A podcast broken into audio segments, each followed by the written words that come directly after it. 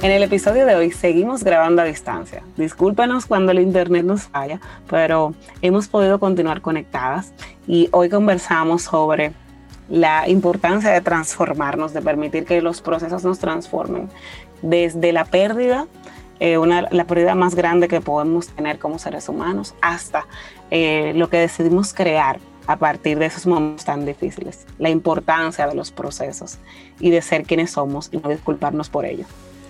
Hola, mi nombre es Patricia P. y creo firmemente en que somos más fuertes juntas. Bienvenidas a un nuevo episodio de Stronger Together.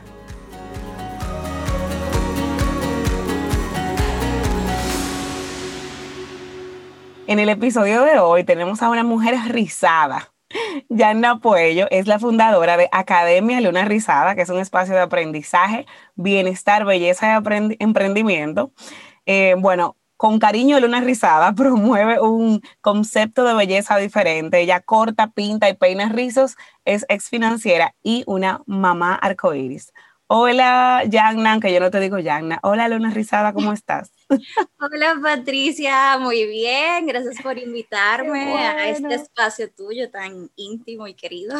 Ay, sí, muy íntimo aquí en cuarentena bueno, seguimos grabando a distancia, como hemos hecho casi todo el 2020, y yo eh, muchas veces estoy aquí en el piso del closet de mi casa. Y siempre digo, me van a ver, en, me vas a ver en el piso del closet, no te asustes. Es la cuarentena, no soy yo, es el 2020. Yaina, eh, te voy a decir hoy entre Yaina y Luna. Señores, es la misma persona. Lo que pasa es que Yaina ha generado una marca personal y una marca de las que, la cual vamos a hablar un poquito hoy, que ha tenido mucho impacto en nuestra isla, República Dominicana, y por eso le decimos cariñosamente Luna Rizada. Pero me, me sorprende, Yana, que eres muchas cosas, o sea, y eso me encanta porque a veces nosotras creemos que podemos ser una sola cosa eres una ex financiera, es decir, que por un largo periodo de tu vida te dedicaste a las finanzas primordialmente, eres una emprendedora en el mundo de la belleza con un concepto de belleza diferente, eres mamá y también me enteré hoy que eres o eras bailarina. Sí. O sea, wow, ya ahí yo dije bailón, adiós, un placer. de ballet clásico. Sí, sí, yo inicié el ballet clásico a los 16 años por primera vez y mm, estuve bailando hasta mis, bueno, hasta que me embaracé de mi primera hija, que fueron los 24 años. Y bueno, luego de eso ha sido como un back and forth de voy a regresar, pero al final como que voy y vengo. Pero sí estuve bailando casi 10 años de mi vida. Sí. Wow, oh my God. Ok, entonces eh, vamos a ir directo al grano porque tengo mucha curiosidad de preguntarte cómo tú pasas, eh, Yana, de ser la financiera a ser esta emprendedora en el mundo de belleza que promueve eh, el, el, pelo natural, eh, el pelo rizo como también es formal, mi cabello también es formal cuéntanos cómo tú pasas, en qué tú pasas de financiera a este mundo.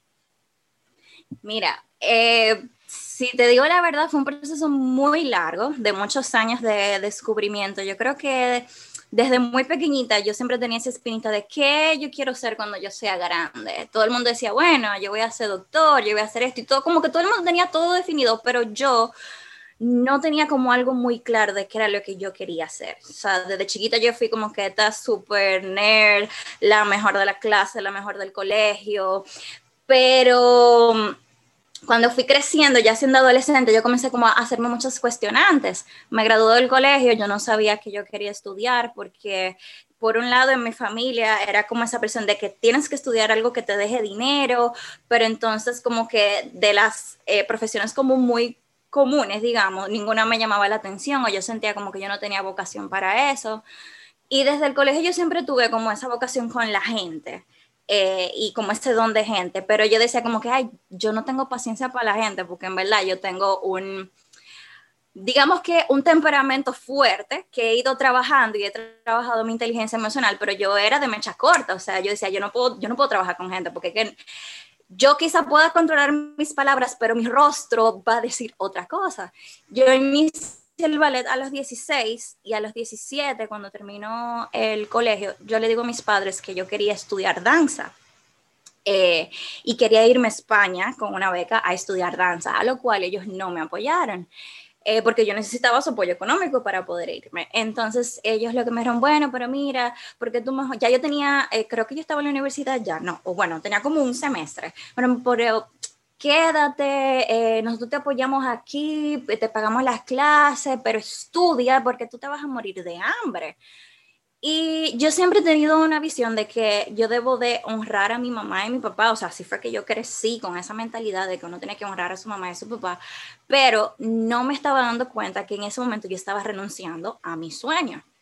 Me graduó de la universidad em, con, con esa, ¿qué te digo? Como con, con esa ilusión de a través de, yo soy economista de profesión, de estudiar licenciatura en economía, de que yo iba a poder realizar un impacto en mi país, porque yo decía, no sé lo que voy a estudiar, pero lo que sea que yo estudie, yo tengo que cambiar el mundo a mi paso. Y de todas las carreras a las cuales yo veía que yo tenía cierta vocación y afinidad, economía era la que más se adaptaba a eso, porque yo me imaginaba eh, creando políticas públicas para educación, para la salud, para la pobreza. O sea, yo me veía ahí y el simple hecho de pensar que yo iba a ser un pequeño eslabón que iba a impactar a miles de dominicanos, yo dije, no, yo quiero eso.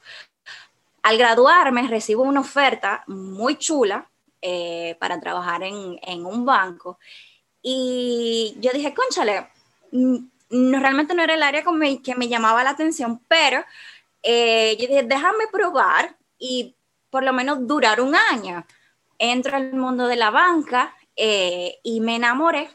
Conocí un mundo que para mí era completamente desconocido y me enamoré, eh, sumado a que justamente yo entro como un verdecita como un guandul y tuve que experimentar la fusión, es decir, donde yo trabajaba, lo compró otro banco y tuve que experimentar todo eso.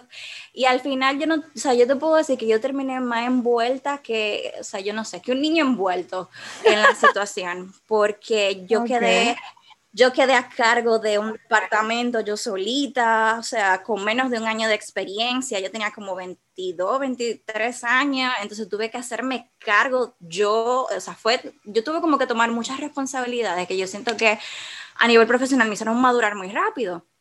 Y me quedé ahí. Al cabo de dos años, vuelve de nuevo donde a mí a como ese deseo de conchale, tú sabes que tú eres muy buena en esto, pero en verdad esto no es tu pasión, o sea, tu pasión es bailar. Y comencé de nuevo con la idea de irme a estudiar danza a un posgrado y comencé a prepararme, comencé a averiguar la, la universidad y todo, eh, pero en ese momento me embarazo, quedé embarazada de mi hija, entonces ahí fue el momento donde yo digo que mi vida cambió por completo. Eh, luego de eh, la vida de mi hija, el fallecimiento de mi hija, pasé por esa etapa de duelo y entro en un estado como de, como de, de limbo. O sea, todos los planes que yo tenía quedaron como, como parados y yo, yo era una persona muy soñadora, bueno, soy eh, muy soñadora y siempre estoy haciendo muchas cosas, hago muchas cosas diferentes, pero yo estuve como alrededor de tres o cuatro años que yo no, no, no, tenía como planes. Era como que yo no quiero hacer planes porque me hice muchas ilusiones con mi hija y mira lo que me pasó. Y yo como que no quería volver como a iniciar. Pero eh, Dios sabe cómo mueve sus piezas. Eh, a raíz de la, de la muerte de mi hija, Luna, eh, por el mismo tema de la, de la depresión y, el duelo, mi esposo me dice como que, mira, tú deberías de hacerte un espacio eh, en, en, internet porque eh, como yo trabajaba en un banco que está estratégicamente en el polígono central, cada vez que yo salía del banco, la gente me veía enchaquetada, con los vestidos formales, los zapatos, y yo cruzaba la avenida para encontrarme con él, y la gente me paraba y me decía, tú trabajas en un banco con el cabello así y te dejan. Ah, o sea, que era como todo tu outfit, pero con el pelo rizado natural. Sí, y era o sea que todo, tú siempre veías la respuesta de la gente cuando te veía. Sí, en lo que yo esperaba que cambiara, por ejemplo, el semáforo, eh, la gente me comenzaba a preguntar, se quedaba así mirándome y como que no aguantaban y me decían, óyeme, ¿y tú trabajas en un banco? Y yo, sí, wow, qué raro. Yo pensé que en este país no dejaban que personas con cabello rizado trabajaran. Y yo comenzaba como a hablarle, decirle, bueno, sí, es algo que está cambiando, yo tuve que trabajar eso en mi departamento, o sea, fue todo un proceso, no, realmente yo no le puedo decir que sí, que sí dejan, pero siento que se está abriendo camino, o sea, yo estaba trabajando en una empresa que tiene 4.000 empleados y yo te puedo decir que si éramos dos con cabello rizado, éramos muchas. Y yo trabajaba en la tesorería, que era como uno de los departamentos más élites y, y, más eh, eh, clasista. Y yo decir que yo estaba trabajando ahí era como que, wow, y ahí te dejan trabajar así. Pero eso... Claro. es increíble que te escucho, Luna. Y, y me parece impresionante que sea que sea sorprendente para nosotros como dominicanos que sea sorprendente para nosotros como dominicanos que a una persona con el pelo rizado le dejen trabajar con su pelo natural. O sea, mm, y, esto, esto es lo que pasa, que nosotros normalizamos tanto las cosas más anormales, o sea, todos normalizamos las cosas, o sea, vivimos en un país donde somos mestizos, donde tenemos raíces africanas arraigadas, donde nuestro pelo natural nuestro pelo natural de la mayoría de, los dominicanos es un pelo en diferentes texturas rizado. O sea, tú puedes tener una textura afro, súper rizada, bella, y tú puedes tener una textura como la tengo yo, con unos rizos eh, eh, más sueltos, más suaves, como fuere. Hay varias texturas, pero eh, es la mayoría de nosotros, como negros, como latinos, como mestizos, tenemos el pelo rizo. Y es para nosotros un gran acontecimiento que nos dejen eh, ser eh, como somos, o sea, que no nos exijan cambiar la textura de nuestro cabello o cambiar la forma de nuestro ser, negar nuestras raíces, nuestro ser, para poder trabajar. Ojo, yo me, yo me altero la textura del cabello con calor, yo uso rizo a veces, yo, soy, yo hago de todo con mi cabello, me lo corto, me lo pinto, todo. Me divierto muchísimo con mi cabello. De chiquita me, me encanta se me corta y todo lo demás. Em, entiendo que todo el mundo puede hacer lo que sea con su pelo y con su cuerpo y con todo. Somos felices. Ahora, que sea un requisito alterar quienes somos y alterar para poder trabajar y que nosotros lo hayamos normalizado, porque la verdad que yo también, todo el mundo, porque nacimos en ese esquema. Y que sea sorprendente que una mujer de pelo rizado como todas nosotras la dejen trabajar con el pelo rizado en una isla caribeña. Eso es como una locura. O sea, wow. Se lo entiendo perfectamente, me incluyo, pero cuando uno lo ve así, como desde fuera, dice, ¿cómo normalizamos el negarnos a nosotros mismos? Normal. Sí, fíjate que cuando recibíamos visitas de los consultores internacionales, cuando me veían el cabello, era como que, wow, qué bonito. Y, y, es raro ver a alguien así, porque aquí todas las mujeres lo llevan lacio. Y yo, bueno, sí, pero este es mi cabello.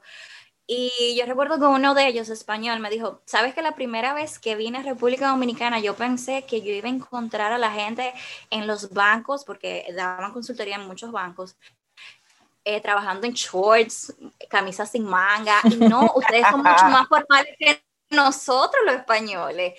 Y yo como que sí, o sea, es muy normal tú ves eh, a las 12 del día en, una avenida, donde sea, con la chaqueta, la camisa, los tacos. El cuello de tortuga. El cuello de tortuga. Aquí eh, la vestimenta en las instituciones bancarias realmente son muy formales. Eh, ya con el paso de los años yo entendí el tema de la chaqueta porque verdaderamente el frío es tremendo en las oficinas pero eh, la formalidad, o sea, es una cosa tremendísima. Y sí, mucha gente comenzó por ahí cuando me veían en la calle sorprendiéndose o me preguntaban si mi cabello era una peluca porque lo veían muy bonito. Sí, como no, estábamos acostumbrados a un pelo rizado, porque todo este movimiento del pelo natural, que todavía tiene mucho trabajo por delante, ¿verdad? ¿Qué hacer? Inicia hace como cuánto tiempo, Luna, como su apogeo. Yo eh, me dejé el cabello natural en el 2015, pero antes de esa fecha eh, ya habían personas que estaban haciendo un trabajo aquí en República Dominicana, o sea que yo te puedo decir que debe de rondar los 10 años, donde yo siento que, que vamos a decir que tuvo como ese apogeo fuerte es del 2017 hacia acá, porque cuando yo inicié... O sea, nada No, no, no había, no había nada, no había productos. O sea, a partir del 2017 fue cuando comenzaron a traer marcas de productos eh, a nivel de supermercados. Entonces, todos los años es una marca nueva, porque se dieron cuenta de que hay un nicho, hay un nicho. Entonces, las que estábamos aquí teníamos que o comprar por internet, eh, un poco más costoso, o hacíamos eh, preparaciones caseras en casa porque no teníamos con qué eh, tratar el cabello. Y mucha gente me preguntaba, ¿tu cabello es una peluca? ¿O cómo tú te lo mantienes tan bonito? Claro. O que, o mira, mi cabello es, por ejemplo, me decían, yo tengo el cabello así, y yo la veía con el cabello planchado, y yo, sí, y me imagino que eh, posiblemente tu cabello sea así, pero yo me paso blower ¿y qué yo tengo que hacer para que, para que mi cabello se rice así? Porque yo me lo mojo, pero se me empajona. Entonces yo comenzaba como a explicarle a la gente cómo cuidarse el cabello y a veces yo duraba hasta media hora parada en la avenida y mi esposo esperándome. Me decía que mira, un día de esto te van a atracar.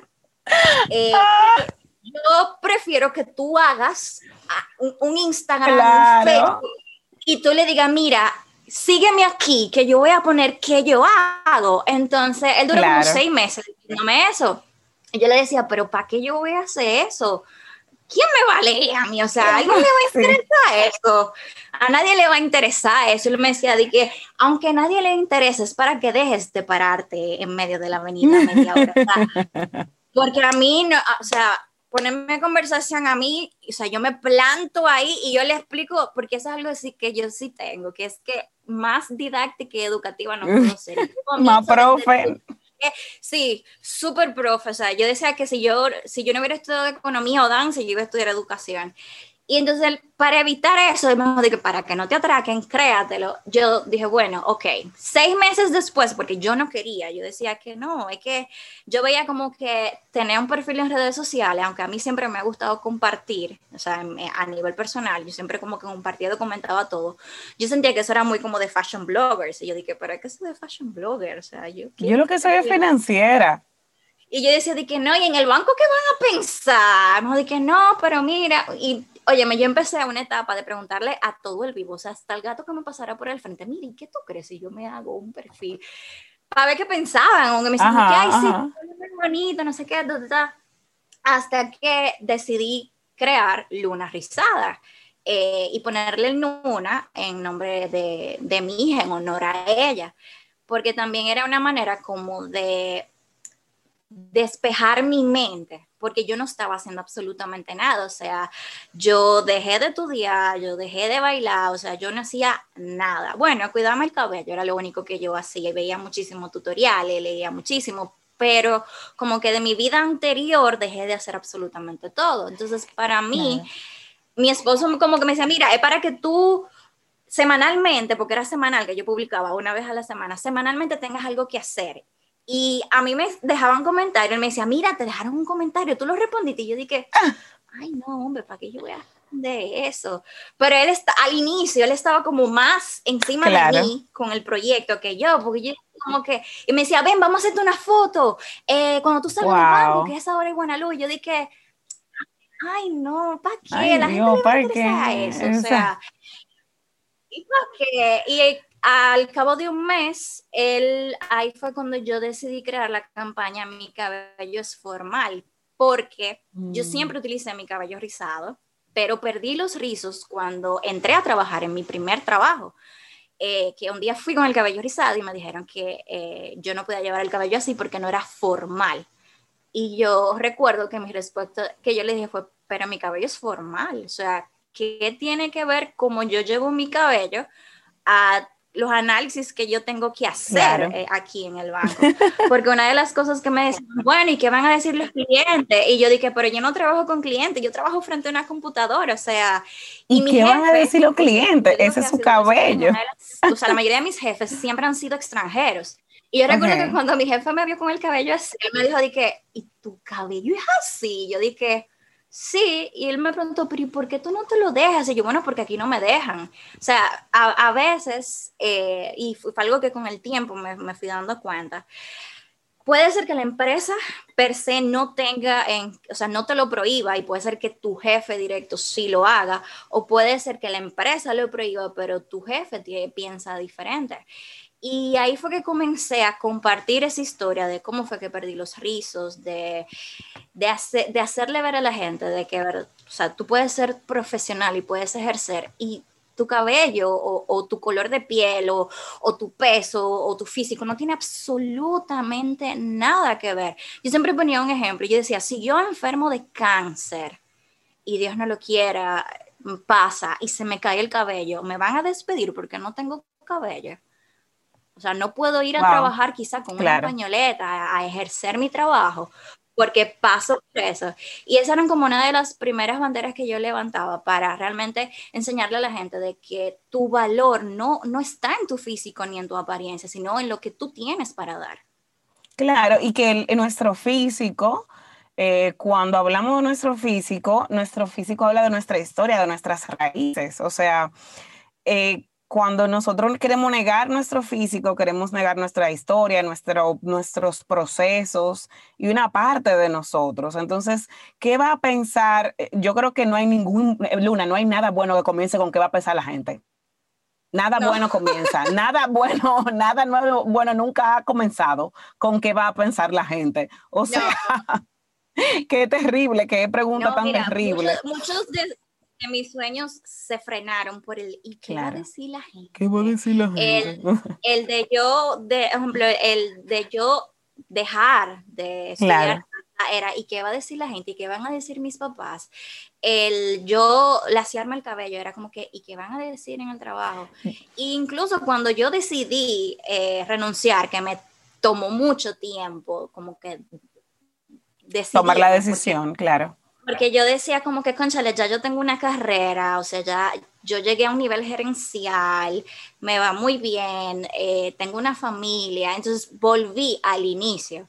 ¿Qué va, ¿Qué va a decir mi familia cuando yo le diga, mira, tú sabes que yo quiero renunciar? O sea, si cuando yo estaba joven me dijeron, no, te vas a morir de hambre, imagínate ahora que tengo familia, tengo esposo, tengo un hijo, es como que mayor responsabilidad. Pero tú sabes que con todo el, como a mí me tomó digamos que casi cuatro años teniendo el proyecto de Luna Rizada, el yo dar el paso, eh, mis padres, que era como mi mayor preocupación, eh, porque lo que dijera la, gente X, porque imagínate, pero mis padres, que, que, para mí son una parte muy, muy importante, porque mi esposo siempre me ha apoyado, o sea, él es te quieres un día, ven, yo me día contigo. Buenazo. Él tiene una visión mía que, que, yo no la tenía. Pero mis padres entendieron de que al final eso, eso es lo que me hace feliz, porque yo soy artista. O sea, antes de yo ser financiera, antes de yo ser economista, yo soy artista. O sea, yo siempre fui artista cuando era pequeña. Entonces, ellos entendieron que al fin y al cabo yo iba quizá ahora, bueno, lo hice en diciembre de 2019, la renuncia, o cuando tuviera 40 años, lo iba a hacer porque esa parte artística mía me, me, estaba, me estaba llamando, me estaba, me estaba necesitando. Entonces, eh, ellos lo único que me dijeron fue como que, bueno, eh, nosotros sabemos que tú eres muy responsable, eh, como que da la decisión, toma, toma el paso, pero como que prevé de que todo esté bien o sea que en ese sentido no fue para ellos tan difícil. Y para que tú veas, o sea, vino una pandemia, que si yo no hubiera tenido ese, ese fondo de emergencia, ese fondo de desempleo, eh, la historia fuera completamente diferente. Pero al final el yo dar ese paso de dejar eh, el sistema financiero para, eh, vamos a decir, dedicarme de lleno a, a transformar e-, ese concepto de belleza que tenemos las dominicanas, eh, fue eso, que poco a poco me, me, fui enamorando, porque fíjate que mi abuela, eh, ella fue una de las primeras personas que o sea, fundó un salón en República Dominicana en los años 60 y yo crecí en ese mundo y nunca me llamó la atención, o sea, era como que yo veía a mi abuela, mi abuela lo hacía, pero como que hasta ahí. Y yo me fui como enamorando de eso, de, de ver cómo, aunque pudiese ser superficial, cómo el hecho de tú aceptar tu identidad y conectar con, con, esa esencia natural tuya y ver cómo el cabello puede mejorar el autoestima de muchas mujeres, yo dije, conchale, lo que yo estaba buscando cuando yo era chiquita, de que yo quería cambiar el mundo, está aquí. Cambiar el mundo no significa de que tú vayas a impactar los 8 billones de personas que hay en el globo terráqueo. Tu mundo es lo que te rodea, tu mundo es quien está al lado tuyo. Entonces, el yo ver que yo estaba impactando a mi familia, porque el, las creencias de mi familia cambiaron por completo. O sea, mi papá era una persona que, aunque yo heredé los rizos por él, porque mi mamá es rubia, pelo lacio, eh, es increíble que con mi hijo, que sacó el cabello rizado, mi papá me dice, pero déjaselo crecer. O sea, mi papá, que es como de estos hombres bien antiguos, o sea, bien chapados a la antigua, que como así como bien militar, que el, que el hombre tiene que estar rapado, que no puede tener un pelito.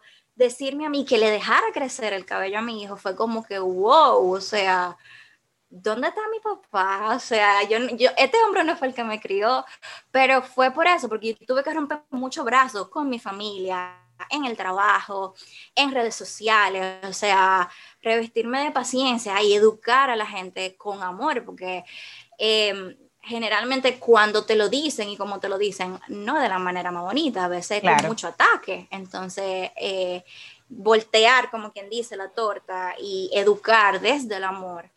Y te digo que de verdad, o sea, como dicen, la miel atrae mucho más que la hiel y, y, así, y ha sido completamente maravilloso el proceso, la verdad. Me encanta, compartes tantas cosas. Eh, wow. Eh, lo primero que hice como una nota mental para hacer como ponerle como un pin a cosas muy impresionantes que, que tú nos has dicho hoy, es como cuando, cuando queremos tomar una decisión, lo primero que a veces hacemos es querer buscar la aprobación de todo el mundo. Y, uno le pregunta a todo el mundo, a todo el mundo, por al mismo tiempo, sin darnos cuenta, lo que estamos es esperando que alguien nos diga que no. O sea, como que alguien nos diga todas las cosas que nosotros necesitamos hoy para justificar por qué no lo vamos a hacer. Estamos como que exponiéndonos y exponiéndonos, buscando una razón Claro, decir, bueno, pero si eh, algo que resuene con nuestro miedo. Mira, no, yo le hablé con mi mamá, con mi papá y fulano me dijo y ellos tienen razón. Y algo que nos pasa a todos, es muy humano, es parte del proceso. Hasta que después nos damos cuenta que realmente la única aprobación que nosotros vamos a necesitar es la nuestra. Para hacer las cosas, incluyendo arriesgarnos a que, que salga mal, porque puede salir mal. y es parte que salga mal, es parte del proceso, pero eh, te escuchaba y me puse a pensar me, me inspiraste a pensar como, wow, eh, siempre decimos, ¿qué va a pensar la gente? Y, y, esa es una palabra, es una, una, oración terrible que yo creo que creo que ha matado muchas, muchas ideas innovadoras, creo que ha hecho que mucha gente se niegue a sí mismo, creo que es una de las peores oraciones de nuestra cultura. ¿Qué va a pensar la gente? Y creo que podemos, deberíamos sustituir esa pregunta. ¿Qué va a pensar la gente? Por sustituirlo por cómo yo quisiera educar a la gente, cómo yo quisiera que la gente realmente pudiese ver las cosas, qué, otra forma de ver el mundo yo le pudiese presentar a la gente. Y sobre todas las cosas, cómo me voy a ver yo a mí si yo no tomé la decisión de hacer las cosas que yo deseaba hacer. Y ahí tú hablaste de algo súper interesante, que fue el hecho de, desde joven tú tenías la visión de impactar a la gente con lo que tú ibas a hacer. O sea, como que desde joven Luna dijo, óyeme, yo como economista puedo impactar macro al mundo con políticas públicas, no sé cuánto. Y esto es algo que me, me, qué lindo que tú seas un ejemplo de esto, porque es algo que yo he aprendido, sobre todo en los últimos dos años. La visión puede cambiar, pero es el why, el por qué hacemos las cosas, ese activador intrínseco, el que no cambia. O sea, en un momento la luna joven dijo, bueno, si, mi, si lo que mis mayores, o sea, mis padres, me indican que el camino correcto es hacer algo en lo que yo no me muero de hambre. Pues perfecto, los escucho, ¿verdad? Porque ellos saben más que yo y además no quiero perder su cariño, su apoyo y lo necesito. Genial. Entonces voy a estudiar algo que ellos aprueben, pero que al mismo tiempo sea algo que que mis padres vayan a, o sea, que sea algo que yo, con lo que yo puedo impactar. Exacto. Ok. Entonces, voy a hacer algo con lo que puedo impactar a mucha gente. Y después te das cuenta con, con un proceso bastante, eh, bastante duro por el que pasas con la pérdida de tu primera hija, que tú dices, bueno, tú, tú te, llega un momento donde tú sin saberlo necesitas conectar contigo. Y para reconectar contigo, inicia de la mano de que por eso hay que tener un buen compañero de vida, señores, porque mira, mira qué hermoso la posición que tomó tu esposo y lo sabio que fue. Em, y tú dices, hoy me doy cuenta que yo estoy impactando a la gente desde lo que estoy haciendo y que para yo hacer un impacto, yo no tengo que llegarle a 8 billones de gente. Para yo hacer un impacto, yo simplemente puedo educar, inspirar, eh, orientar, impactar a la gente que está a mi alrededor, o sea, mi propio papá, mi propia mamá, mi, mis amigas, mi comunidad de la universidad, mi comunidad donde yo vivo. Eh, qué maravilloso, la visión cambió, pero más que nunca tú estás conectada a tu propósito. Y eso es hermosísimo de ver, o sea, de ver en el ejemplo. Yo, yo que habito tu, tu, comunidad digital, lo sé. Entonces, te quiero, antes de pasar a otras cosas chulísimas que, que, haces y piensas y me encantan de ti, te quiero preguntar. Te quisiera preguntar eh, un poquito más acerca de ese proceso de duelo, de depresión, por si hay algunas mujeres, yo conozco de cerca dos, dos mujeres que pasaron por la pérdida de, de sus bebés. Em, y, creo que hasta hace poco también, Luna, eh, no se consideraba una pérdida si tú perdías un bebé o si tú perdías un embarazo y no se consideraba para nada la parte de duelo, la parte, la parte de depresión, eh, como, si, como si tú tenías que perder un hijo después de cierta edad para que fuera válido. Eh, por lo menos para mí ha sido así, porque como lo he visto últimamente, digo, wow, es cierto, de esto antes no se hablaba. Eh, y era como si perder un embarazo, por ejemplo, en el caso de quienes pierden un embarazo, no fuera perder un hijo, no fuera un proceso de duelo exactamente igual, que solamente un padre o una madre sabe. Eh, ¿Qué pasó? ¿Cuánto tiempo tenía Luna cuando, cuando la perdiste? ¿Y qué pudieses compartir tal vez con mujeres que nos están escuchando que han perdido un hijo, una hija o un embarazo? Sí, mira, yo a las 28 semanas, que eso es aproximadamente seis meses, sufrí preeclampsia severa y síndrome de HELP. La preeclampsia es una condición que se le da a las embarazadas a partir de las 20 semanas, en donde su presión arterial sube eh, rápidamente. Em, te puedo decir que me pasó por varios factores, eh, pero el, el, factor que tuvo más incidencia fue el estrés laboral. Como te dije, yo eh, de inicio, en mi carrera laboral, me vi expuesta a muchas responsabilidades que no me tocaban, pero que yo en aquel momento entendí como correctas y asumí. O sea, yo era eh, yo no era ni siquiera subgerente, yo era como analista senior y estaba a cargo de un departamento con tres empresas. Eh, y era mucho trabajo para mí y te puedo decir que el, el, estrés laboral me impactó mucho porque me descuidé en otros aspectos que tenían que ver con mi salud. Em, tuvieron que hacerme necesaria de emergencia eh, porque la presión era tan alta que eh, la placenta se estaba desprendiendo, por lo tanto la niña podía morir dentro de mí y yo también podía morir. Eh, Luna nació a las 28 semanas de 2 libras y estuvo en cuidados intensivos, siempre estuvo con un respirador y estuvo viva durante 20 días. ella falleció debido a que sus pulmones no se pudieron desarrollar por lo tanto uno de ellos colapsó, entonces tuvo una, una hemorragia. Yo también me vi muy, muy, muy afectada, de hecho, eh, pero eso ya me lo dijeron después, no me lo dijeron en el proceso, okay. porque mi, mi presión estaba muy errática, pero yo eh, tuve otra condición que se llama síndrome de HELP, que es cuando tus pulmones y tu hígado comienza a fallar debido a la preeclampsia y yo estuve a punto de convulsionar y tener un derrame cerebral, pero eso me lo dijeron, bueno, ya después, porque no querían como que yo me, me asustara. Entonces, para mí fue un, shock de por sí tener una niña prematura, eh, ver un bebé prematuro. Yo nunca había visto un bebé prematuro y mucho menos un micro prematuro como lo fue Luna, que es menor a las 30 semanas, verle su pechito hundido, ver, o sea, que su piel todavía estaba translúcida, saberla tan pequeñita, de tan bajo peso.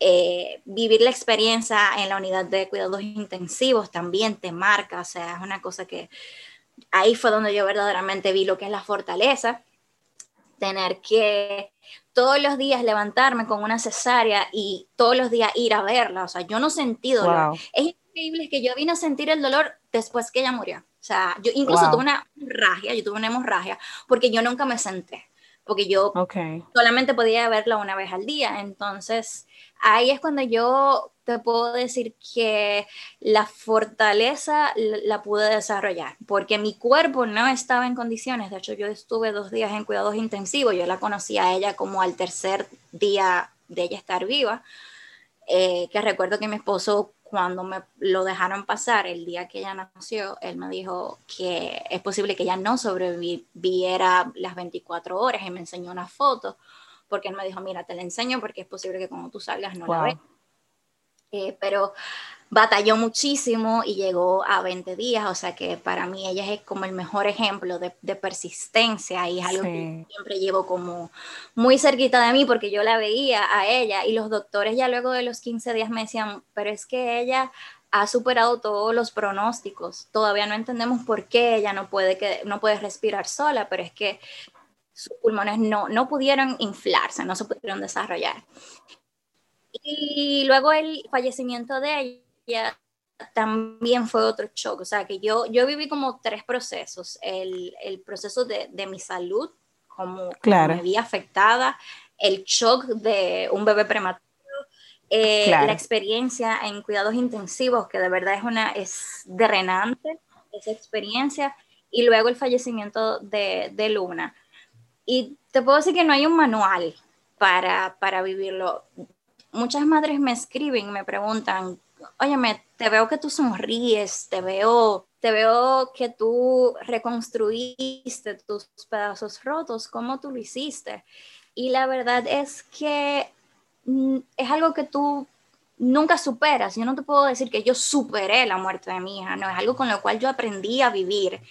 Eh, aprendí que ese dolor siempre va a estar conmigo y es algo que te puedo decir que quizás no todos los días, pero varias veces a la semana puedo, la recuerdo, me llega eh, su...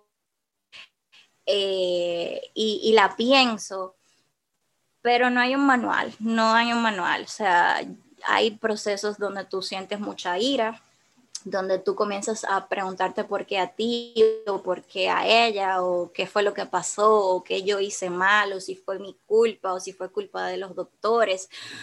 Tú comienzas a buscar muchos culpables eh, para poder darle como sentido a la situación.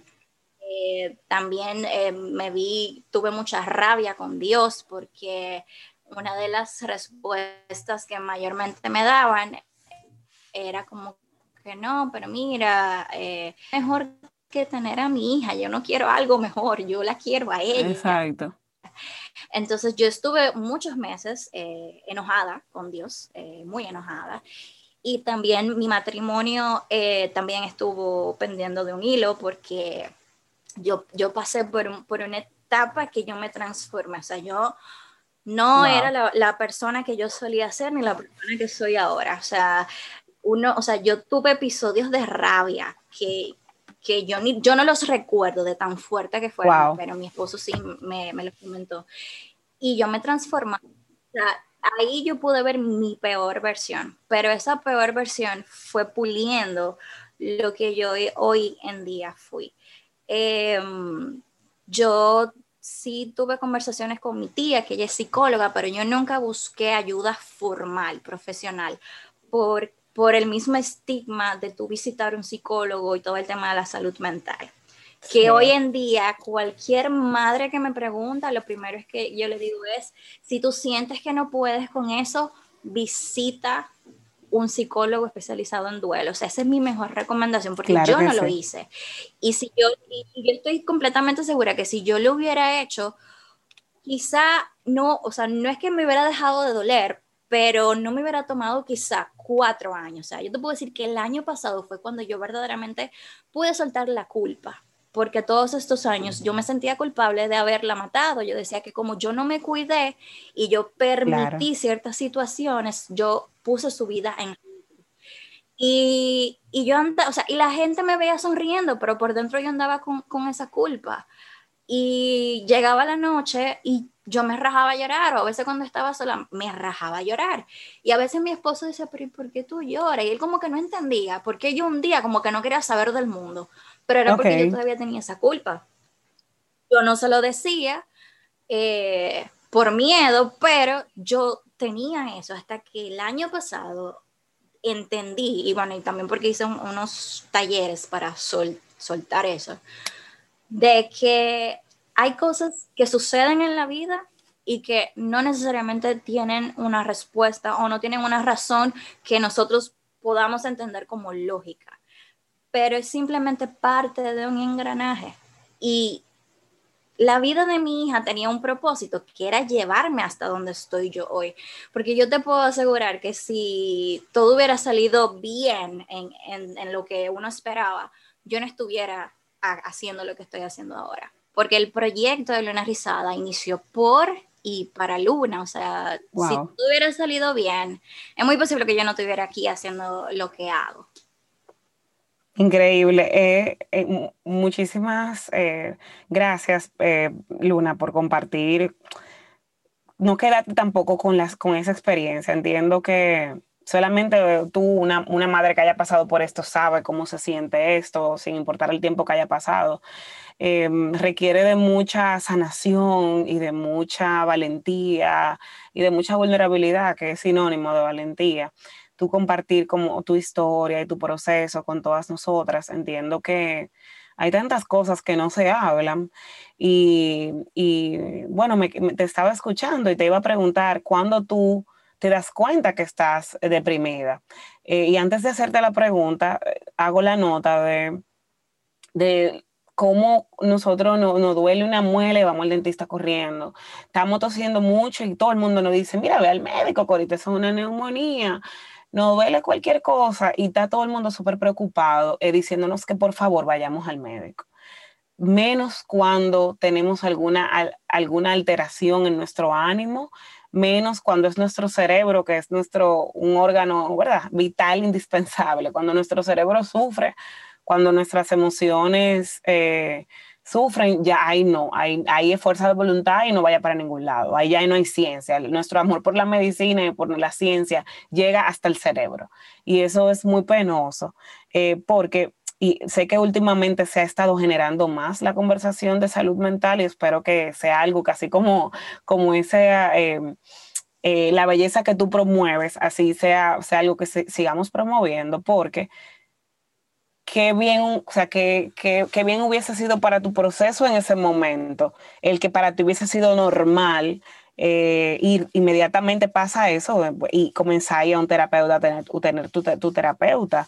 Eh, por cuántas cosas tenemos nosotros los seres humanos que pasar para pedir ayuda. O sea, una mamá que pasa por un proceso súper traumático de 20 días en cuidado intensivo, de ver a su bebé como un, bebé prematuro, que es algo que tú lo mencionaste y me lo imaginé y dice, wow, dije, wow, no lo había pensado, pero debe de ser algo que habría que vivirlo para entenderlo. Y luego la muerte de su bebé. ¿Y qué tantas cosas nos tienen que pasar para que nosotros, alguien o nosotros mismos podamos decir, necesito apoyo, necesito acompañamiento? Eh, pero el estigma es tan grande que es más grande que la lógica, como tú dices, cosas que pasan que, que superan la lógica. ¿Cuándo tú te das cuenta, Luna, de que estás depresiva? Mira, yo he pasado por dos procesos de depresión eh, en mi vida. Primero con, mi hija. Em, luego de los seis meses eh, de su muerte, yo todavía seguía llorando como que había pasado el día de ayer. Y sí, dentro de los blogs de madres que pierden sus hijos, dicen que es eh, algo muy normal y de hecho eh, consideran que el primer año o los primeros años, el primer año y medio, o sea, los primeros 18 meses, el tú llorar inconsoladamente a tu hijo se considera hasta cierto punto normal. Pero yo estaba en un punto que yo no quería salir, yo no quería socializar, yo no, mira, como te dije, mi esposo me decía, ay, bueno, pero mira, créate, créate el perfil de Instagram. Y yo, ay, no, no, no, o sea, ¿para qué? Nada te motivaba. No, nada me motivaba, pero para nada. Y ahí yo comencé a darme cuenta de que sí, estaba depresiva. Eh, luego de que comencé Luna Rizada, comencé como a a, motivarme un poquito más, a, crear, porque yo decía, bueno, no estoy bailando, pues déjame crear algo. Entonces, artista al fin, el crear me motiva muchísimo. Luego tengo otra depresión postparto, luego de que nace mi hijo, y esta, esta fue como para la más difícil para mí de detectar, porque eh, fue una depresión postparto tardía, no fue diagnosticada. Ok. O sea, no fue que yo dije, estoy depresiva, déjame ir al psicólogo. Yo me di cuenta después que la superé, porque fue cuando me di cuenta de que, conchale, pero yo no estaba bien. Wow, sí. Que a veces dice, cuando te dan como esa gana de, bueno, que tú vuelves a conectar y como a sentirte vida, a sentirte despierta, tú dices, espérate. Pero entonces yo tengo semana, por ejemplo, que yo no, yo no estoy así, o tú ves una foto tuya y tú dices, yo no estaba bien. Pero es como, Luna, es como la historia de la ranita en el agua hirviendo que tú pones una ranita en un agua normal y le vas subiendo la temperatura poco a poco, poco a poco, y la ranita se hierve y no se da cuenta. Y esas ranitas somos nosotros muchas veces. Sí, a mí me pasó que mm, yo, por ejemplo, eh, era muy activa en YouTube, muy, muy, muy activa. Yo subía videos semanalmente. Y cuando regreso a trabajar, eh, bueno, que de hecho yo fui desahuciada de mi antiguo trabajo cuando regresé de mi licencia postnatal.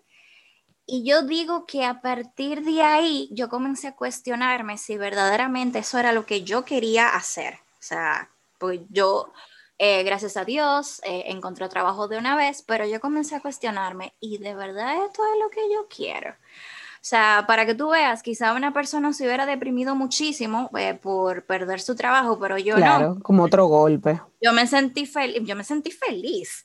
Yo estaba feliz, eh, irónicamente, pero entonces volví a buscar trabajo, o sea, y, y, yo recuerdo que en ese momento yo lancé una línea de t-shirts y, y en lugar de como de quedarme y lanzarme, volvió como el miedo nuevamente. Y yo dije, no, déjame buscar trabajo porque comenzó mi, mi, mi, mi, familia, no, pero mira que tú tienes un niño chiquito, ¿cómo va a ser? No sé qué, yo, ok, está bien, voy a emplearme nuevamente. Me empleo y yo comencé a cuestionarme, yo, esto es lo que yo quiero, o sea, de verdad esto es lo que yo quiero. Y sin darme cuenta, Patricia, inconscientemente, yo comencé a dejar de sentir satisfacción en las cosas que me daban satisfacción. Yo disfrutaba muchísimo y disfruto muchísimo crear, o sea, hacer contenido, videos, editarlos, hacer fotos, posts. Yo dejé de hacerlo completamente. O sea, yo los sábados me sentaba, hacía algunas historias, compartía una que otra cosa, pero yo dejé de hacerlo. Yo recuerdo que yo duré un año para editar un video que yo tenía grabado. Un año. Porque, wow, porque era de que cero ganas. No, yo comenzaba y era como que, ay, no, y lo dejaba. O sea, y yo recuerdo que era una reseña y la gente me decía, de que, ay, pero ¿y la reseña de tal marca? Y yo, ay, si eso está ahí, yo lo voy a publicar pronto. Y no era por falta de tiempo, era que yo decía, Dios mío, no quiero. Y yo no entendía por qué. Y yo volví a sentirme igual que cuando Luna murió, pero yo decía, ¿por qué yo me siento así? Si yo estoy bien, yo tengo trabajo, tengo mi familia, mi bebé está creciendo hermoso, está saludable, o sea, mi bebé arcoíris, yo quería tener un bebé. Entonces yo comencé a sentirme más culpable porque era como que, óyeme, tú tienes lo que tú querías y te estás sintiendo mal. Entonces yo sentía como que yo estaba siendo mal agradecida con la vida claro, increíble, no nos dejamos sentir y que tú no te puedes sentir mal porque ya tú tienes lo que tú quieres y tú, no, tú no tienes ninguna razón y negamos, o sea, como que nos negamos nuestra realidad, no, yo no tengo por qué sentirme mal, entonces yo no me puedo sentir mal y punto. Entonces ahí fue que yo me di cuenta de que yo tenía heridas sin sanar de mi, de mi mm. primer duelo, que por eso es que cuando hoy en día me preguntan, yo recomiendo que vayan, porque era, o sea, yo te puedo decir que era como que a mí me habían dado un machetazo y yo me puse una curita. Mm, wow. O sea, así era que yo estaba. a una herida así, tú le pusiste una curita. Una curita y seguí porque, la, o sea, mucha gente me decía como que, y de hecho, o sea, yo recuerdo que como a los tres meses que me tocó regresar al trabajo con, con la muerte de Luna, había gente que me decía, pero ¿y por qué tú lloras? Y eso fue hace tres meses ya, eh, ha pasado mucho tiempo. Y yo como que, o sea, no fue una uña que se me partió, ¿sabes? Dios mío. Eh, eh, y es una, una forma, señora, y es importante nosotros escuchar estas historias, porque a veces somos nosotros que estamos de ese lado, pero a veces nosotros estamos del otro lado, y invalidar cómo la gente se siente, cuestionar o juzgar a una persona por cómo se sienta. Ay, pero eso pasó por algo, mira, Dios sabe por qué hace la cosa. Señores, lo único que nosotros tenemos que hacer es sabernos callar la boca y escuchar a alguien y si acaso preguntarle, wow, ¿cómo te sientes? Wow, ¿qué puedo hacer por ti? Y callar nuestra necesidad de ponerle una curita a un machetazo, de tapárselo con un dedo y de decirle a una gente que sí, que todo va a estar bien, que no se preocupe, que confíe en Dios, que, que se alegre, porque los, no funciona así. Y sobre todo de cuestionar, pues eso es mucho, porque tú estás así todavía, tú tienes que dejar eso. Señores, callar, callar, si quieren orar por alguien, pues orar por alguien a solas, pero callar y preguntarle a la persona, ¿qué puedo hacer por ti? Lamento que tú te sientas así, ¿qué tú necesitas? Y callar, porque nuestro ego se pone a hablar cosas que nosotros no sabemos el impacto que tiene en la vida de una persona que está pasando algo que nosotros no nos imaginamos. O sea que, wow. Mire, y que la salud mental no se queda únicamente en lo mental, uno sintomatiza, porque con esa última depresión de mi hijo, yo había perdido mucho peso, pero mucho peso debido a la lactancia materna. Y yo comencé a comer compulsivamente y comencé a engordar. Claro. todo el peso, todo el... Eh, yo, a ver, yo tenía como... Había bajado como 30 libras, creo y yo engordé 40 en qué, no sé, no sé en cuántos meses, pero comencé mis frustraciones, esa frustración de yo decir, ¿por qué me siento así? No, no, no, entiendo por qué me siento así, yo no debería de sentirme así, comencé a reflejarlo en, en, en eso, en la comida. O sea que, por eso que yo siempre digo, si sienten que no pueden, si sienten de que ya sus actividades cotidianas, lo que te da satisfacción ya no te da satisfacción, busca ayuda profesional. Y es lo mejor, todos merecemos apoyo y, creo que no hay, o sea, no hay un mejor apoyo y algo que nos haga funcionar, disfrutar, estar y estar, y que, eh, señores, la salud de nuestro cuerpo depende de nuestra salud mental. Muchas veces nuestro cuerpo se enferma por no es por lo que, a, lo, que nosotros estamos recurriendo o no estamos recurriendo por nuestro estado y, la salud mental no es una cosa de estoy loca, no. Podemos ser altamente productivos, altamente eh, exitosos, y al igual como así mismo una persona exitosa le puede dar cáncer o le puede dar una gripe, así mismo una persona exitosa puede por circunstancia, por trauma de niñez, por genética, por lo que fuere. Eh, en un momento pasar por depresión, por ansiedad, por muchísimas cosas que, también merecen nuestra atención. O sea que las mamás, sobre todo las mujeres, pasamos, Luna, por tantas etapas y, tantos roles que yo creo que necesitamos y merecemos todo el apoyo que, tú sabes, que nos podamos dar a nosotras mismas. A veces nada más cuidar de nuestros hijos, del esposo, del trabajo y cuidar de nosotras también es la terapia así mismo como vamos al salón, porque a veces vamos al salón para estar bonito para otros o para que nos dejen entrar al trabajo. Corazón, sí. ¿Sabes que sería una de las cosas que yo más decía eh, cuando estaba embarazada? No, porque obvio, una de las primeras cosas que a uno le aterra con el embarazo es volver a recuperar la figura. Y yo no, yo, yo voy a volver a ser como antes, yo voy a volver a ser como antes. Y algo que yo he aprendido después de dos embarazos es que es imposible que tú vuelvas a ser como antes. Tú vas a ser una versión diferente de ti, porque tú te transformas tanto a nivel físico y emocional y tu corazón y tu visión cambia luego de que tú eres mamá. Eh, ya sea que tuviste tu bebé o que no tuviste tu bebé, porque yo experimenté dos maternidades completamente diferentes. Y no es verdad que tú vas a ser igual que antes, tú vas a ser una versión completamente diferente y en muchas ocasiones mejorada, completamente. Claro. Está bien evolucionar, no, no se trata siempre de volver a lo de antes, porque lo de antes es lo aceptado. Y a mí me encantó, yo te lo mencionaba Luna cuando te saludaba al principio a, unas publicaciones que has compartido para tu comunidad de Instagram en los últimos días, porque tú subiste una foto súper bella en traje de baño en la playa y alguien te llamó gorda. Sí. Cuéntanos esa anécdota, porque con la, anécdota nos, has compartido, nos has dejado un mensaje súper poderoso y necesario sobre cómo nosotros vemos nuestro cuerpo y, demás. Entonces, soy somos todas oídos. Mira, la situación para mí fue bastante graciosa hasta cierto punto porque yo no, soy, yo no suelo publicar fotos como de cuerpo porque como básicamente los temas que yo trato en Luna Rizada tienen que ver mucho con el cabello, en su mayoría, o el cuidado de la piel, o temas de belleza que no necesariamente yo tengo que estar de cuerpo completo. Yo no suelo publicar fotos y mucho menos como en traje de baño, como que son muy pocas. Publico una foto con mi familia y hubo alguien que me dijo, eres gorda, de todos los comentarios. Wow. Cuando eres gorda, ok. Eres, eres, gorda y me dijo, wow. Y yo como que, oh, como, y yo me quedé como que, ok, este comentario está como un poco extraño porque el decirle a alguien que es. Sí, sí, eres. eso es lo que tú eres. Tú, o sea, tú eres eso, en lugar de, de, o sea, yo ni siquiera me fijé en mi cuerpo, yo estaba como muy concentrada en la sonrisa de mi hijo en esa foto.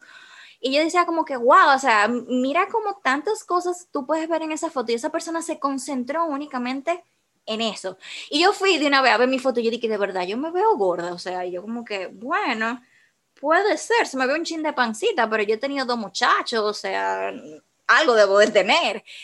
Y en el momento yo dije, espérate, yo, yo tengo que compartir esto porque me transportó a una etapa de mi vida en la cual yo sufrí anorexia a los 16 años.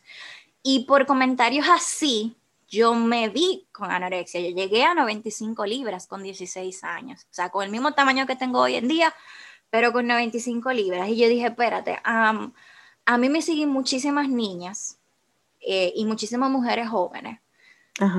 Yo tengo, yo algo tengo que decir porque Claro. Yo no, o sea, yo no soy gorda, yo tengo sobrepeso, pero yo no soy eso, o sea, eso no es lo que yo soy. Exactamente. Y subí un video que mi esposo me había hecho, o sea, fue de que relajando. Y él dije, me puso. Chulísimo. Y puse una canción que me gusta mucho, que habla de eso, como de cuando la gente te critique, tú le dices, bueno, mira, soy yo, no me importa. Y comencé como a mencionar otros aspectos de mi vida que yo considero que sí son importantes, que tienen que ver con mi valor como ser humano y no como mi estado físico. Y bueno, ¿qué te digo? Se armó una revolución que yo dejé, yo solté el celular y como a la hora vuelvo y tomo el celular porque estaba de vacaciones y veo que había casi 500 comentarios. Y yo, ¿qué fue lo que pasó? y yo, wow. Y yo tuve que, el comentario, o sea, la persona tuve que bloquearla y tuve que borrar el comentario porque esa misma persona, o sea, le cayeron encima y ella estaba justificando, diciendo como que, ah, pero yo no estoy diciendo nada, yo no, yo no lo dije, yo no lo dije en mal. Y yo, bueno. Mm, qué bien, excelente. ya debe de revisar su comunicación. Yo dije la verdad y yo, bueno, sí, dijiste una verdad, pero ahora eh, las personas publican en los perfiles y no quieren que le digan nada. Si no quieren que le digan nada, mejor no publiquen. Qué espectacular. Eso es como decir, tú sales a la calle, o sea, tú sales de tu casa y tú no quieres que te insulten. Si tú no quieres que te insulten, no salgas de tu casa. No, no se trata de eso. Se trata de que nosotros como seres humanos tenemos que tener respeto y, por ejemplo, no acosar, no discriminar, cosa básica, no insultar. Em, y entender que tenemos derecho a poder en perfiles, a salir de nuestras casas, a hablar, a mostrarnos y que no por eso yo te doy el derecho a ti, tú no tienes ningún derecho a ser violenta conmigo, eh, a tú insultarme o a tú decir lo que sea que te venga a la mente. Y algo que me sorprendió mucho es que esa persona que dejó ese comentario es de mi comunidad, o sea, es de la comunidad de cabello rizado. Y una de las conversaciones que más se tienen es el hecho de que cuando decidimos llevar nuestro cabello al natural nos critican muchísimo. Entonces, es la misma conversación. Claro, la misma. Exactamente la misma. Entonces, ella estaba ejerciendo lo que, se, lo que tanto hemos predicado y lo que tanto hemos dicho, de que tú no debes de insultar ni discriminar a alguien por su apariencia, o sea, su cabello. Por nada, por nada. O sea y, es importante, ni por su apariencia, ni por tu opinión, ni porque tú creas que se lo merece, bajo ningún concepto tú insultas a nadie nunca. Eso es como una regla. Y evidentemente, esta es una persona que como mucha gente, Luna, está tratando a los demás, se trata así, está viendo a los demás como se ve a sí misma. Y eso es, la, eso es lo triste, que tú tienes que estar, tú que has pasado por varios procesos, yo que he pasado por varios procesos en mi vida, donde nos hemos sentido frustradas o nos hemos sentido deprimidas o nos hemos sentido enojadas o no hemos estado contentas con nuestra vida o con nuestras decisiones o con quienes somos. Diferentes procesos y etapas. Sabemos que así como estábamos tratando a los demás muchas veces, con mucho o poco, como nos estábamos tratando a nosotras mismas. Realmente. Porque cuando tú estás feliz, cuando tú amas quien eres, cuando tú te has rodeado de la gente que te suma, cuando tú estás contento con tu vida, con tu, o sea, como con quien eres, tú no haces ese tipo de cosas. Eso no está en tu corazón. No, para nada. Fíjate que como te dije, yo ni me fijé en cómo estaba mi cuerpo, o sea, yo ni en la foto me estaba asumiendo ni nada, porque algo que yo, que yo dije, yo no me quiero volver a asumir en mi vida, yo me acostumbré a no asumirme durante el embarazo y eso es muy chulo. No. Claro, como vivimos todo el tiempo, vivimos. Entonces. Vivimos con la respiración aguantada vivimos con, el, la cabeza caliente, vivimos con los pies doloridos, o sea, vivimos día a día como la ranita que tú le vas subiendo la temperatura, eh, soportando una incomodidad y un dolor, porque no podemos mostrarnos como somos, porque no nos van a aceptar y no nos van a amar, porque nosotros tenemos que tener el vientre plano, tenemos que tener el cabello liso, tenemos que, que veno alta, tenemos que tener nalgas, tenemos que tener seno, tenemos que tener los brazos flacos óyeme, que, y, y, al mismo tiempo también ser buena mamá, que no vaya bien en el trabajo, ser exitosas. No, por eso tú has iniciado una revolución, primero con el pelo rizo y el pelo natural, y ahora con, con, eh, con lo, lo, escribiste a sí mismo. Me amo, yo no tengo que esperar a tener un peso específico para amarme, yo amo mi cuerpo como es y yo me amo hoy y ahora como yo soy y como yo estoy. Es que mira, yo tuve que sentarme cinco minutos a escribir eso y yo dije, wow, este cuerpo ha aguantado mucho. O sea, y ha creado cosas maravillosas. Y, y, yo siempre recuerdo, si yo hubiera muerto ese 7 de diciembre del 2015, cómo la gente me hubiera recordado. Yo estoy segurita que no hubieran recordado si yo estaba gorda o estaba flaca, si yo tenía el cabello corto o lo tenía largo van a recordar cómo yo los hice sentir. Y desde ese momento yo siempre digo, ¿sabes qué? Tú estuviste a punto de morir junto con tu hija. Lo que te reste de vida, vívelo bien y deja el mundo mejor a tu paso. Y eso es lo que yo trato de hacer siempre, de educar, de que la gente, ya sea por medio a un trato personal conmigo o algo que yo comparta en redes sociales, que aprenda, que se eduque, que los haga pensar y reflexionar. Porque yo sé que el día que ya yo no esté en esta tierra, van a recordar lo que yo hice y cómo yo los hice sentir, no van a recordar cómo yo me veía. Y yo hice esa lista pensando y agradeciendo todo lo que este cuerpo ha, ha vivido y ha creado y se ha transformado. Y a veces las mujeres somos muy duras con nosotras, muy duras. Yo he sido muy casi siempre. Yo he sido muy dura conmigo, muy exigente.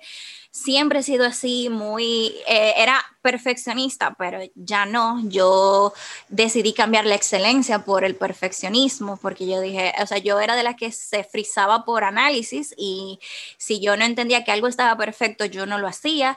Y yo dije, no, o sea, si, si me llevo de eso, nunca voy a hacer nada, nunca voy a crear nada, nunca voy a estar feliz y contenta. Y cada vez que doy un paso, sobre todo en este año de pandemia, que me ha tocado emprender en pandemia, eh, que ha sido toda una lección. Toda una lección. Toda una lección, porque, o sea, todos los planes ah, se han tenido que pivotar todos. Eh, gracias a Dios cuento con, con un equipo que, que me respalda en ese sentido. Óyeme, de verdad, de verdad, de verdad, no tenemos que ser tan duras con nosotras. O sea, no tenemos que eh, cumplir e, esas medidas que tú mencionaste de cómo llevar el cabello, los brazos, los muslos. O sea, no. O sea, date una palmadita en la espalda y felicítate por, por lo mucho o lo poco que tú crees que estás haciendo. Y a veces uno dice, no, yo, estoy, yo he hecho muy poco y, o sea, nos comparamos con otros que ya han logrado otras cosas, pero el simplemente estar y respirar es todo un evento, es todo un logro. Te lo digo porque yo tuve que ver a mi hija durante 20 días batallar para poder respirar. Ella no podía respirar sola. Y el yo saber de que yo estoy aquí, de que yo me puedo parar, de que yo puedo respirar, de que yo puedo comer, de que yo me puedo valer por mí misma, eso es un logro porque hay personas que eso que nosotros damos por sentado no lo pueden hacer. Entonces hay que disfrutar más lo que hacemos, lo que logramos, felicitarnos, sentirnos felices por otros, sentirnos felices por lo que hacemos, porque, óyeme, la, la vida es muy cortica. Estamos aquí, pero no sabemos de mañana. O sea, y yo he estado por muchas etapas de mi vida que me han dejado saber de que yo no sé lo que va a pasar mañana y yo no sé si yo voy a poder abrir los ojos mañana. Y yo trato de acostarme todas las noches satisfecha de lo que yo hice en el día, aunque no haya logrado quizá el to-do list completo que me hice en la mañana, pero lo poco o mucho que hice, sentirme satisfecha. Y yo no te puedo explicar el estado de paz que yo siento en estos momentos. O sea, es una cosa indescriptible porque la Yagna del 2019, si le hubiera tocado vivir esta pandemia emprendiendo sin, sin un ingreso fijo, pero yo estoy sumamente tranquila ahora mismo porque yo entendí que todos son procesos y de que yo estoy haciendo todo bajo excelencia y excelencia es tú hacerlo lo mejor que tú puedas con lo que tú tienes en el momento. Y eso es lo que yo estoy haciendo. Y es increíble como tú ves muchas mujeres dentro de los comentarios que me dejaron que se sienten igual y que reciben esos ataques. Entonces, yo no suelo hablar de amor propio desde el punto de vista del cuerpo, pero hay mucho camino por trabajar en la comunidad de mujeres dominicanas en ese tema.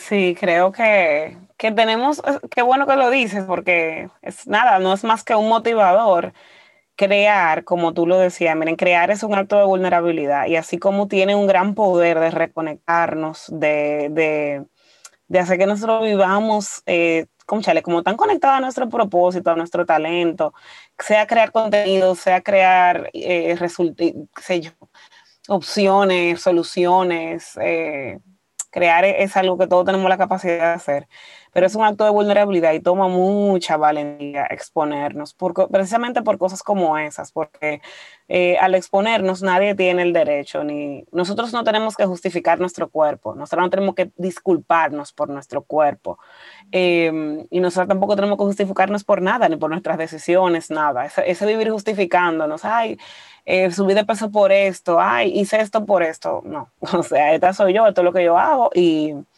y punto pero cuando nos exponemos, nos exponemos a personas que no están viviendo conectadas a sí mismos y, que lamentablemente están más eh, en el lado del odio, del desprecio, a veces por sí mismos y por ende por los demás.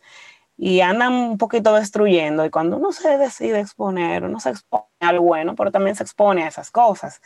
Y solamente teniendo como mucha fortaleza y estando muy conectadas a, un propósito, eh, es que podemos reunir el valor para, aun cuando te pasó algo así, tú, tú, decir, Luna, aprovechar eso, no para defenderte, ni para tomártelo personal, ni para deprimirte más que vale, sino para tú construir y educarte ahí. O sea, fue un acto súper valiente, súper hermoso y con algo que que tuvo la intención de insultarte y de, y de, destruir, tú creaste a partir de eso. Al final, como que toda tu historia nos enseña que las cosas pasan y, y, no son justas siempre, ni pasan por algo siempre, pero tú eres un ejemplo de decidir eh, a través de un proceso bastante duro, que no, no, es perfecto ni es fácil, pero decidir construir a través de lo que te sucede y, y, y, construir sobre todo tú una mejor versión de ti misma con todo lo que te sucede.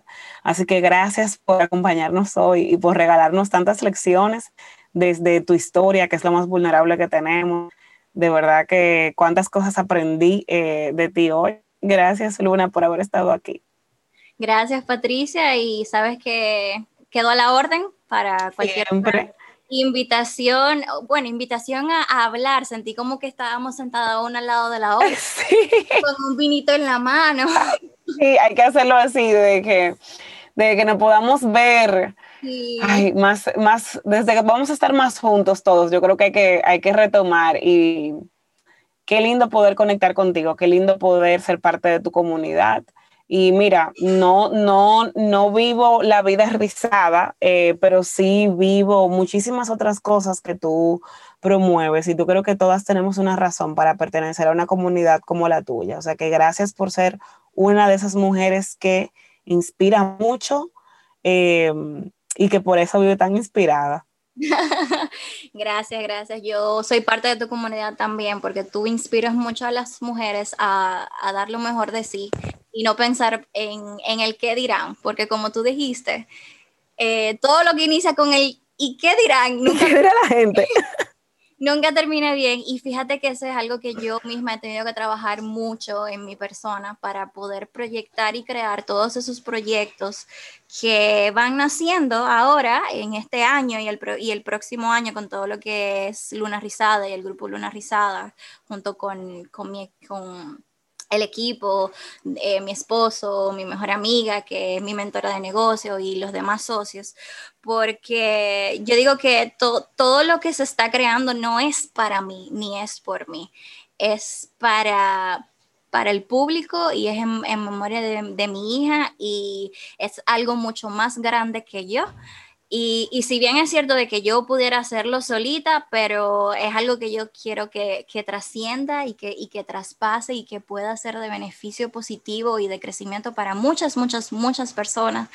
Por lo tanto, ahí tengo que, que sacar ese, ese egoísmo y esa falsa humildad y, y verdaderamente apoyarme de, de, otras personas que puedan enriquecer y, y engrandecer. Y eso parte de eso lo aprendí, lo aprendí contigo, de, de colaborar, de, de, de, no competir y, y sí, así que sigue compartiendo todas esas cosas lindas que tú compartes. Esos son como de los primeros posts que yo leo en la mañana y como que, ok, ¡Vámonos! Los posts de, Patricia, me, me, lo imagino así como con un café en la mano. Entonces, ¡Ay, qué chulo! por inspirar en ese sentido. Gracias a todos por acompañarnos en y estar con nosotros en los momentos tristes, en los momentos difíciles de cada una de estas conversaciones que tienen tanto por enseñarnos, así como en los momentos felices y en los momentos llenos de amor y de alegría. Sigan en casa, sigan cuidándose, sigan saliendo con precaución también. Nos seguimos escuchando en un nuevo episodio de Stronger Together.